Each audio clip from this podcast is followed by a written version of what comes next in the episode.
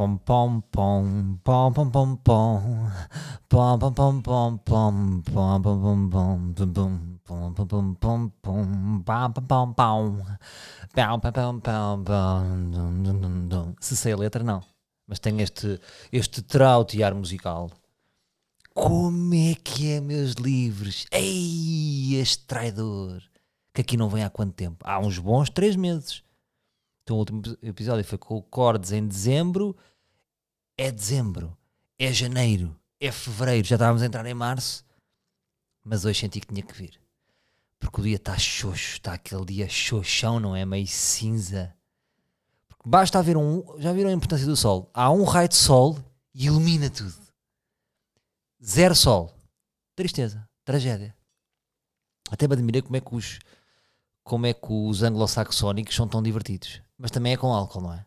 E, sempre nos, nos mundiais e nos europeus, lá estão eles. Bem, meus livros, já tinha saudades vossas.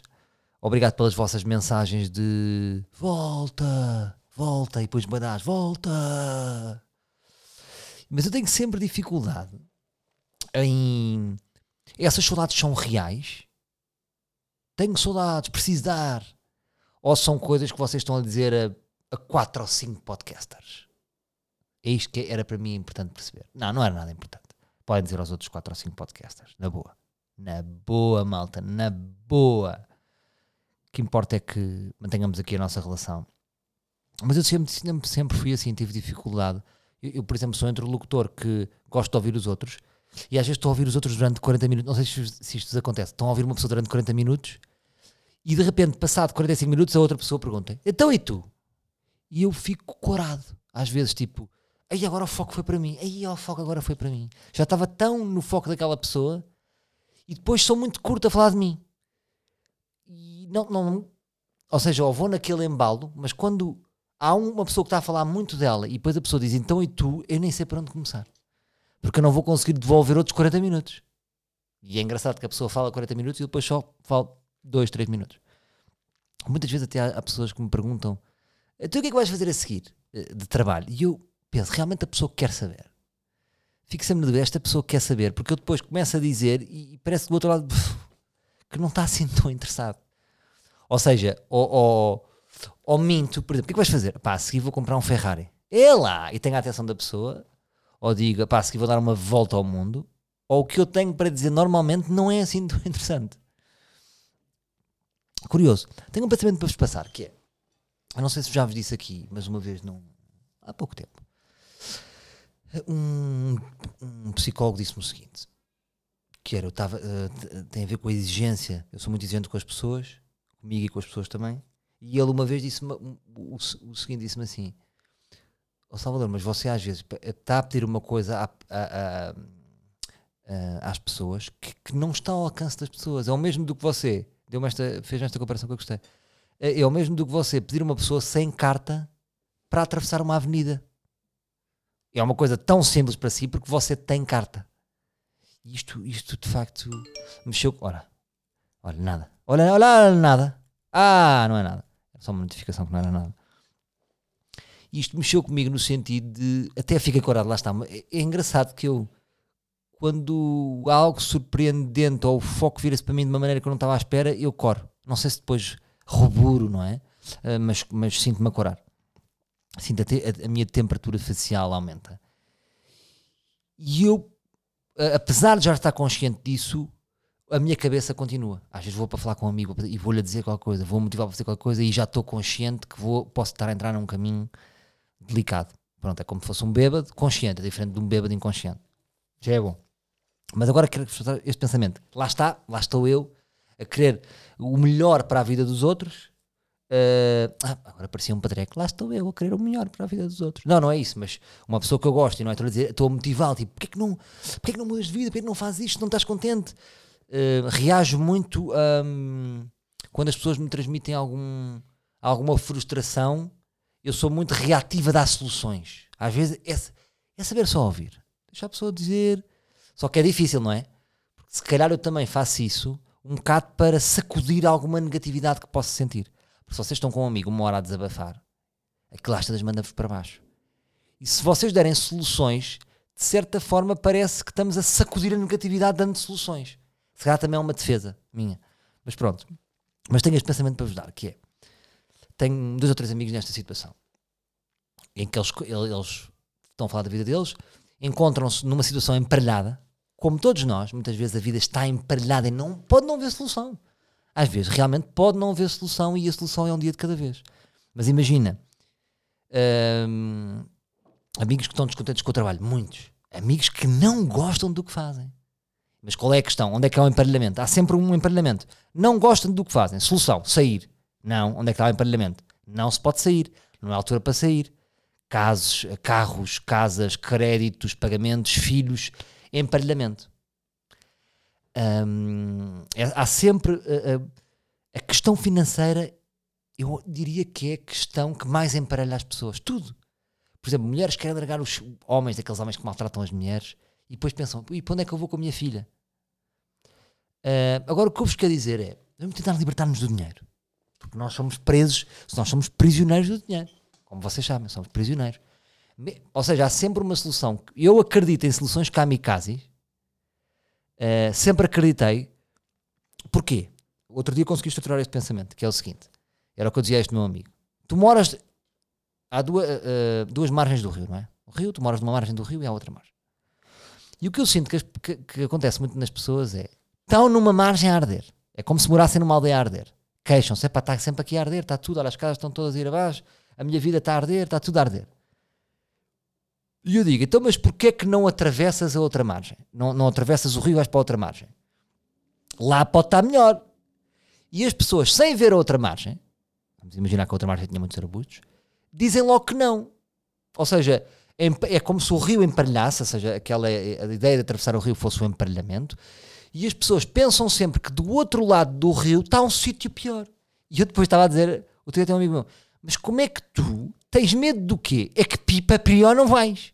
Tu neste momento não gostas nada da tua vida. O que é que te vai acontecer? Nada. O que eu estou só a dizer é, se a vossa vida tiver uma merda, vocês não gostarem do vosso trabalho, não gostarem da vossa relação, uh, não gostarem da vossa casa, mas estiverem com estes emparelhamentos, e porque pensem assim, porque de repente às tantas, a única coisa que vos segura é a, é a subsistência. E eu sei, e eu não quero sensível, ser insensível perante isto. Claro, então olha, ah, sou muito maluco, fugi. Mas às tantas não é fugir. É mais fácil ficar do que, do que ir. Há pessoas que têm o sonho do campo, não é? Há muita gente que tem o sonho do campo. Então, mas depois lá o que é que eu fazia? E os meus filhos? E a escola dos filhos? Como se no, na, Portugal não tivesse escolas de norte a sul do país. So, são coisas. Uh, não sei dizer, sobretudo aqui em Lisboa, as pessoas que agarram-se muito aqui nas, nas, grandes cidades, eu acho que agarram-se tipo às, às, boas escolas, às boas casas, aos bons restaurantes. Então agora, imaginem que, que nem dá para usufruir disso, né? escolas online. Ou vão-me dizer que as nossas.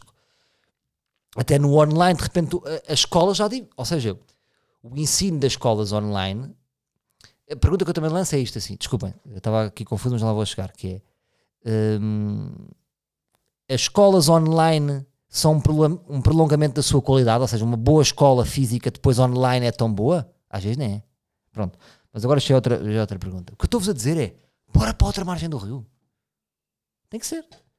É porque hum, para pior não vamos para pior não vamos, porque há vidas que as pessoas não querem. É pá, bora, bora para outra margem. Ora, outra margem é má. É pá, se calhar volto, se calhar não volto, mas se calhar tentei. Mas o tempo está a passar. A ampulheta virou. Nós vamos morrer. Por isso é que eu gostava de saber a data da vossa morte. Imagina se eu dissesse a estes meus amigos: tens mais 10 anos de vida. Eles iam continuar nos mesmos trabalhos, eles iam continuar nas mesmas relações, eles iam continuar na mesma casa, na mesma cidade. Não, é a sensação de que vamos até aos 90. Não é? é o medo, é o nós, nós trabalhamos muito a nossa vida a pensar quando tivermos 60. É estranho, não é? Pronto. É esta mensagem que eu tenho. Há, há uma outra margem. Há sempre outra solução. Vocês podem sair de casa e ir para outra. Agora estão-me a dizer: ah, não, se eu sair de casa vou para a rua. Ah, pronto, eu percebo. Agora, depois, agora são graus de emparelhamento.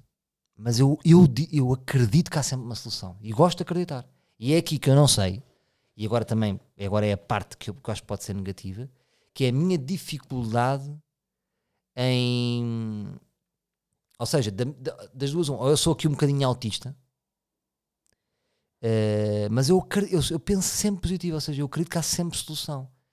E é difícil depois hum, ouvir outro- outros, ouvir nãos, ouvir eh, não dá, assim não é fácil.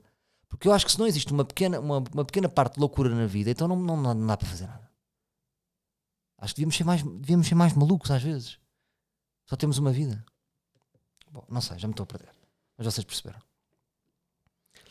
Mais, eh, estou a constatar que a minha filha é igual a mim. É curioso. E depois eu estava a educá-la a ela. Estava a educá-la a ela. Mas agora, mas agora estava a educar, desculpem, estava a educá-la a ela como se fosse surpreendente a personalidade dela e depois disse, não, mas ela é igual a mim. Por exemplo, a minha filha tem muitos medos. E imaginem, eh, esta pequena situação. Eh, às vezes os carros ficam muito juntos aqui. E eu tinha pouca. Tinha, encostei a porta dela e tenho que entrar lá para dentro, meio corpo, para pô-la na cadeirinha. E ela disse-me assim: ai, ai, começou com medo. E eu, "Mas está com medo de quê, filha? Tenho medo que o pai fique aí para sempre. Ela tinha medo que eu ficasse tipo Martim Muniz ali para sempre. E depois pensei: ah, que medo, que medo disparatado. E depois pensei: epá, espera lá, não, isto sou eu. Porque a minha vida é: estou a andar de carro, pensei: olha, vou atropelar esta pessoa. Subo a um prédio e sei o que é isso. E, hum, e é curioso agora eu perceber isso. Ou seja, os meus pais era impossível perceberem isso. Eu acho que os meus, os meus próprios pais nem sabem. Outro dia contei à minha mãe. Mãe, mas não sei se sabe, mas eu, eu ando na rua e imagino que atropelo. Como é que eu vos hei dizer? Eu sou uma pessoa hum, feliz. Tô, tô, tô, tô- sou sólido, não é? Sou sólido, lá estou eu, mas o que é que eu estou a mentir? Como é que eu sou sólido? Não sou sólido, sou uma pessoa, não é? Não se é sólido nem se não é. Essa pessoa é, é líquido, é sólido. Hum, mas que, que vivo, aprendi a viver com isto, mas de facto, eu às vezes até, até me pergunto a mim como é que eu não vai mais abaixo, porque imagina, eu durante o dia tenho 7, 8 pensamentos destes. Tô no, tô no, tô- é o que eu já, já tinha dito aqui, não é? Estou a guiar, penso, se eu atropelasse esta pessoa? O meu filho mete o meu filho adora janelas, está sempre, é, é, olha, é um filho de pandemia, não é? E eh, vai fazer agora 10 anos, portanto veja o tempo de pandemia. E ele gosta muito de estar à janela. E eu, pá, é raro o dia em que eu não penso, e se ele, e se ele caísse lá para baixo? Mas isto é normal e você, vocês, de cara, também sentem isso. Agora, eu já sou um pai que já sabe isto. Ou seja, é perceber, calma, lá estou eu, é pensar que há aqui uma vozinha, não, não vai acontecer nada disso, é, é- é trabalhar com essa vozinha. E agora é curioso, uma coisa é eu trabalhar comigo, agora trabalhar com a minha filha. O que é que eu digo? O que é que eu faço? Ahm, mas acima de tudo, o que eu acho, o caminho é não. Não é aqueles. É pá, que disparate! Isto não é uma coisa. É pá, que parvoíce! Que é, ou seja, imagina se eu estivesse sempre a dizer aos meus da minha filha que parvoíce. Parece que ela é maluca, não é? Até lhe pode dizer: olha, o pai às vezes também pensa essas coisas, mas depois não. Ah, mais coisas, mais coisas. Ah, Clubhouse. Por acaso, uma parte desta coisa já tinha dito aqui no, no, no Clubhouse. Clubhouse, gostei do Clubhouse. Impressionante como o Instagram rouba tudo, não é? Ah, é porque o dinheiro compra tudo. Já tiveste uma grande ideia. Já és muito bom. Pau! Compre-te isso. Se calhar vai comprar o Clubhouse. E a grande vantagem daquilo é, é que podíamos estar com 4 ou 5 interlocutores. O Instagram, os diretos não dá para fazer isso. De repente o Instagram já dá para fazer isso. Já podemos falar com 4 ou 5. Mas se bem que eu acho que a grande vantagem daquilo não é, não é hum, o número de interlocutores, por acaso estou a mentir. Acho que é a leveza de não ter imagem. E de repente vocês estão num chat eh, a falar com interlocutores interessantes. Podem estar a falar com o Inês Serra Lopes, com Paulo Baldaia. E hum, eu gostei, gostei bastante da, da app. Eh, agora, eh, há ali um risco de, de, de ser cansativo, dos diretos, vamos chamar assim, serem cansativos, porque, por exemplo, eu fiz dois ou que demoraram 2 horas e 40. O que é que eu tenho 2 horas e 40 para dizer, não é? Ah, o que é que temos todos, não é? Porque como não há imagem, conseguimos ir mais longe. Mas gostei, achei fixe, não sei qual é a vossa opinião, se gostam, se não gostam. De certa forma, acho que é bom, mas acho que é sempre um complemento. O podcast tem outra força de são episódios feitos, estão aqui colocados. Há aqui a sinopse, está arrumado desta forma. Pode haver comentários aqui. Ah, ali é tipo, olha, estou com tempo, vou, vou entrar aqui no Clubhouse. E, e às vezes servia para combater a solidão. Estava aí a dar uns passeios, sentia-me meio sozinho, estava ali no Jardim da Estrela. Olha, faço aqui um Clubhousezinho. E de repente, de um momento para o outro, estou ali com 4 ou 5 amigos porreiros. Portanto, achei fixe. Agora ia-vos dizer uma coisa muito interessante, que era, uh, desculpem se eu tiver saltado muito de tema em tema, Uh, já não estou habituado, não é? há quanto tempo já não fazia este podcast. Tenho aqui uma nota que é: eu não sei para onde estou a ir. Não sei se vos acontece isto, que isto muitas vezes me acontece, que é eu passo, imagina, uns bons 15 dias motivados. Não é? Acordo, vou treinar, rádio, correu bem, um dia corre bem, um dia corre mal, mas, a, mas o ambiente está fixe, aqui em casa também, uh, às vezes discuto, às vezes não discuto, mas a vida corre e, e anda para a frente. Que eu gosto de dizer que, anda, que a vida anda para a frente. Mas há um dia, de repente venho no carro, agora, agora todos os meus pensamentos no carro, não é? Tenho passado muito tempo no carro.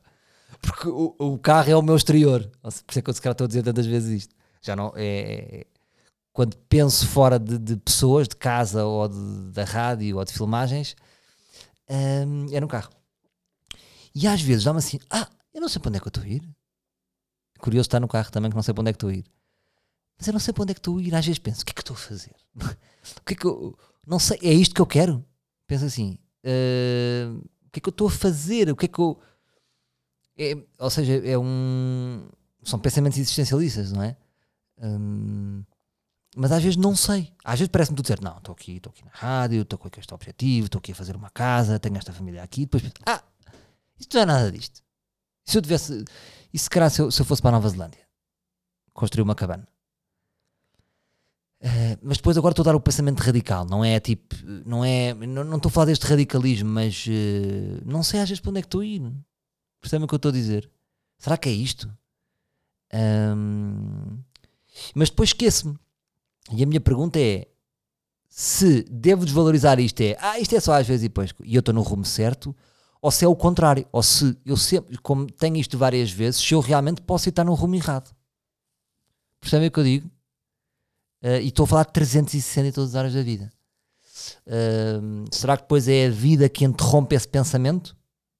Que eu posso não estar aí para o rumo certo? Não sei, mas queria partilhar isto convosco.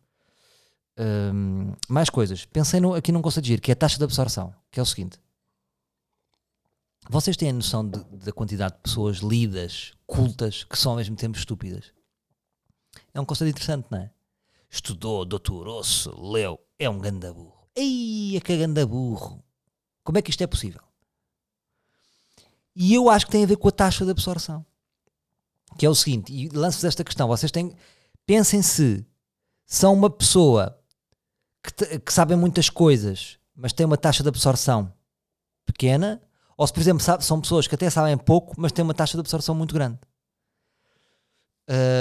E o que é que eu chamo de taxa de absorção? A taxa de absorção é, por exemplo, pessoas que veem cinema francês e italiano e leram os clássicos, mas depois são tu, uh, os pensamentos uh, antigos uh, são burros. Pronto, vou resumir assim. O que é que eu sinto?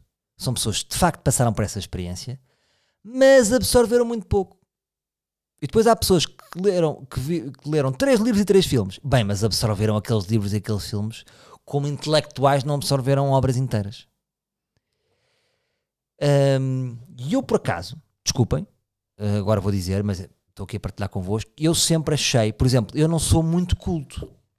Eu sei, eu sei, sou um bocadinho esponja. Consigo ir a várias áreas. Consigo falar de, de motas, consigo. Não, de motas não, já, já estou a mentir. Mas pronto, consigo. Não tenho só três áreas. Como também o meu trabalho obriga-me a fazer pesquisas, não é? Estou sempre a pesquisar. Sei um bocadinho de várias coisas, não é? E interesso-me por várias áreas. Ou seja, não diria que sou culto ou não sou culto. Sei que sou uma pessoa interessada, no geral, as coisas interessam-me. Mas não tenho curso superior, não é? Ficaram-me a falar duas cadeiras. Não sou um académico, houve, houve uma altura da minha vida que li muito, mas nos últimos tempos não leio regularmente. Sou uma miséria de um leitor. Mas eu acho que o que me tem salvado na vida é a taxa de absorção. Diria, não sou muito culto, não sou muito lido, mas tenho uma taxa de absorção alta. Que é quando passo pelas experiências, consigo assimilar para mim e aproveitar e compreendê-las. Portanto, estou-vos a dizer que sou esperto. Desculpem, estar a dizer que sou esperto. É isso. Acho, acho, que, sou, acho que sou esperto e acho que hum, a taxa de absorção, no fundo, explica bem o que é que se uma pessoa é esperta ou não é esperta. Porque é isso, tipo, um eletricista esperto. É isso. Com o que teve, com o que se formou, está ali no máximo. Pronto, agora tive vergonha de ter dito que sou esperto. Tive vergonha. Foda-se. Mas pronto, olha, já foi. Já foi. Mas pronto, isto era para explicar. Dei, dei o meu exemplo à morte, como há muita gente esperta, não é? E, por exemplo, agora passando, eu acho que no geral os humoristas têm uma taxa de absorção alta. Não é? Eu acho que é preciso ser inteligente para ser humorista. Uh, mas o humorista tem uma cabeça rápida e absorve bem e, e compreende porque vê as coisas todas as perspectivas, no geral. Portanto, para não ser parvo e dizer que sou esperto, vamos dizer que os humoristas são espertos. Pronto, agora já vos envolvi a todos, já estou livre da minha presunção. Mas, pá, há aqui um senhor hum, na minha rua que eu já não posso ver. Até pensei em, em olha, dizer, não quero atravessar para outra margem, porque é um senhor que eu já não posso ver e eu acho que ele também já não me pode ver. Porque é um senhor que eu sempre que saio à rua vejo, pá. É assim um homem careca com. Pois é, é o pior tipo de careca que é, não tem cabelo, mas tem cabelo assim de lado. É? Ou seja, e vai até. Tem cabelo grande de lado. Como é que eu vou dizer? Parece que. Uh, não sei quem é que tem, pode ter este cabelo. Uh, olha, tem um bocado de cabelo a. hum, como é que se chama aqueles personagens de, de, de Britcom? Do. Porra. Little Britain. Estou a ver esse cabelo, cabelo de lado e careca. Pá, assim velho. E depois o gajo faz muitas cenas aí, já discutiu com a filha, já discutiu com a irmã. Eh, quando o carro dele está tá, tá avariado, toda a gente da, da, da rua sabe. E eu, sempre que saio à rua, vejo aquele velho, o cabrão do velho. E o velho vê-me a mim. E eu acho que ele também já está, está sem irritado de me ver tanto. E é isto que eu vos queria perguntar: se vocês não, não há uma pessoa da vossa rua que já vos irrita de vê-la tantas vezes. E a minha pergunta é: as pessoas desta rua irritam-se todas com o velho? Ou calhou no algoritmo da nossa vida, eu e o velho somos os que nos encontramos mais vezes? Porque eu sempre, eu estou sempre a vê-lo. Ainda hoje, ve- venho de carro, para ali no semáforo, olho para a direita, está o velho a olhar para mim. E ele depois olha muito para mim. Que é um problema quando há pessoas que olham muito para mim, porque eu também olho muito para as pessoas e fica estranho. Fica quase situação de porrada. Que eu, tenho este problema que é eu olho muito para as pessoas. Pá. Até, até, até isto às vezes já foi um, um problema na minha relação ao início. Porque ah, hum, a minha miúda dizia, sempre: hum, Tu olhas muito, tu olhas muito para as gajas, não olhas? Não, não é- eu olho para toda a gente. eu olho para toda a gente. Mas pá, olho, olho demasiado, não sei porquê. Porque é- ainda por cima é um olhar que eu acho que é invasivo o meu olhar. O meu olhar entra e está ali entre o, o homem de gabardine e o, e o Miron. Não sei. Portanto, eu às vezes tenho que disfarçar mais. O óculos escuros para mim dá-me jeito. Mas posso olhar para homens, posso olhar para castores, posso olhar para carros. É, é um olhar imersivo, vamos chamar assim. Olha, já fui, cala-te boca, já me safei desta. Mas tenho aqui o problema de não conseguir estacionar. Até pensei que isto podia ser uma curta-metragem gira, que era um homem que não conseguiu estacionar, e depois das duas, uma, ou, ou, ou arranca, não é? Tipo, olha, não conseguiu estacionar, irrita-se e arranca, e nunca mais volta. Ah, ou abandona o carro, ou, ou pode ser o início de um homem que muda de vida, lá está. O início de um homem que passa para outra margem, que é, está a estacionar, porque às vezes chega a dar 6 voltas. Outro dia contei, demorei 12 minutos a estacionar. Imagina, e de repente largava o carro. Onde estava? Tipo, dava-me aquele clique, largava o carro, abria portas, tudo a olhar, tipo, bem, bem, buzinas, e abandonava o meu carro, e a partir daí era quase como se me libertasse do capitalismo e, de, de, hum, e, que deixasse de ser um refém do dinheiro, dos bens materiais, e aí eu por aí, e fugia. Fugia, e a minha família, onde é que está? Venham ter comigo. Estou aqui numa terra distante. Quem me ama, vem. E tornava-me guru. E depois iam lá os livros e bebíamos poção mágica. Mas depois morria alguém. Lá está, morria alguém com as poções e era chato. E... Lá está. Estão a ver? Até no meu cenário de guru morreu alguém com uma poção. Foda-se. Ah, agora dois temas para terminar. Está muito picadinho hoje, não está? Está mesmo fixe. Está, está, está picadinho, está, está forte. Não vai ser muito longo, mas vai ser, vai ser intenso. Dois conceitos interessantes. Primeiro é, vamos falar de- de- deste problema grave, que é a descontextualização de podcast. Outro dia abre uma notícia eh, do Correio da Manhã que dizia Ângelo Rodrigues, já provei o meu próprio semen. Epá. Que é uma coisa que eu vou-vos dizer, que eu diria aqui no podcast, na boa. Ahm, mas hoje em dia ahm, corremos este risco, que é os podcasts estão no radar dos mídias tradicionais. Pá. Isto é um flagelo. E isso às vezes é tipo, será que isto é um lugar seguro? Então eu tenho a solução que era os, os órgãos tradicionais, quando nascem aqui a besbilhotar nos podcasts, um terço da página tem que ser um aviso a dizer assim. ahm, tinha que ter um selo qualquer a dizer, percebem? Tipo, ahm, este, este conteúdo sacado de podcast. Ou, hum,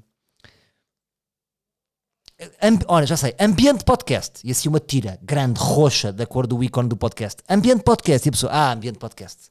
Quase como diz, ele existe em ambiente podcast. Pronto.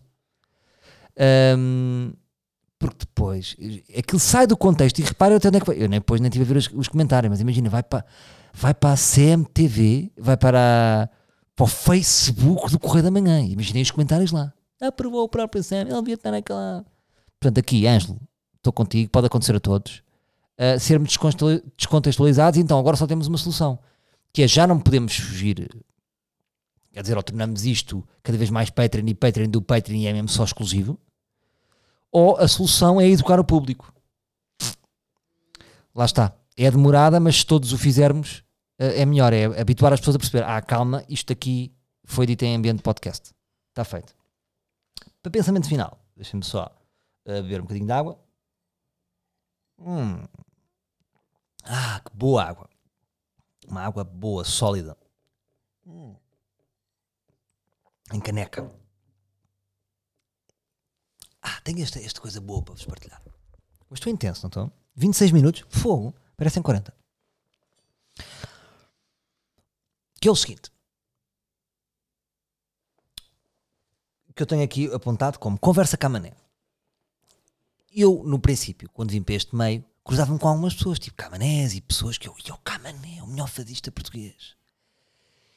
E quando eu conheci o Camané, vamos dizer que foi há uns bons sete anos, quando gravámos o Sal, seis anos, que faz diferença, seis anos faz muita diferença, não é? Ora, seis anos na minha vida, tendo eu 30, uh, sem contas rápidas, sendo 25% 15, sendo metade disso 12, estamos a falar de 6%. Disse bem? Não sei. Não, não vão ver. É mais, mas está tudo bem. Pronto, porque eu, porque eu já não tenho, não fiz com os 30. Ahm, mas percebem, é uma porcentagem grande, não é? E quando conheci o Camané, achei uma coisa engraçadíssima dele, mas que eu não compreendi na altura e só hoje compreendo, que era, falavas com o Camané, e o que é que queres do Camané? Camané, como é que é fazer uma... Isto é a cabeça infantil de quem conhece uma estrela. Eh, qu- Quantos espetáculos fazes? Quanto é que ganhas? Como é que é? Ficas nervoso? Já tiveste uma branca? O que é que achas do fado? Gostas da Marisa? Gostas de quê? Ansiedade, sacar, sacar, sacar, drenar, drenar aquela estrela, captar tudo, tudo, tudo. E, e do outro lado, que é tinha? Um camané muito simples que falava da vida. O camané dizia assim: Estou agora com a minha mulher, pá, agora estamos uh, a comprar uma casa, agora já não estou nada lá. Eu tô, costumava te ver lá no Alvor, não era? Tu costumava, o teu tio era lá do Alvor, não era? Uh, gostava muito do Alvor. Alvor não. E começava a falar do Alvor, a falar das cadeiras do Alvor, a falar de que ia ao médico a mulher. E eu, nessa minha cabeça de sanguessuga, pensava assim: Mas o que me está a? Isto é uma conversa de chacha, não é? O camarada está aqui a mandar uma conversa de chacha que eu não quero saber isto. Eu quero saber quanto é que ele ganha, o que é que ele faz, como é que é, como é que se uma carreira. E o que é que eu percebo hoje, malta? E que por causa Cama- do Camané é do top 3 das pessoas que eu mais gostei de conhecer deste meio. Que é que luxo era o Camané me estava a dizer aquilo. O que é que o Camané já compreendeu? O Camané já estava muito à minha frente. Só hoje cheguei lá. Que é o Camané, quando eu estava a falar com ele, ele estava realmente a falar comigo. Compreendem? Não estava a jogar, não estava numa relação de superioridade, não tinha ego. O privilégio que era ele, que não me conhecia muito bem, estar-me a falar de coisas pessoais dele e coisas que realmente interessam a mulher, o verão, as férias, a casa, é o verdadeiro privilégio, porque isso é que é a vida.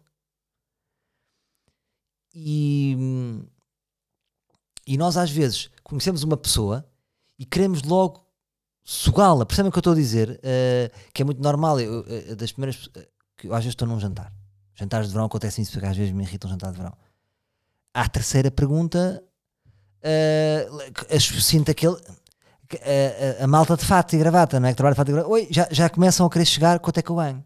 Querem-me avaliar o meu valor. Ahm, isso é estranho, não é?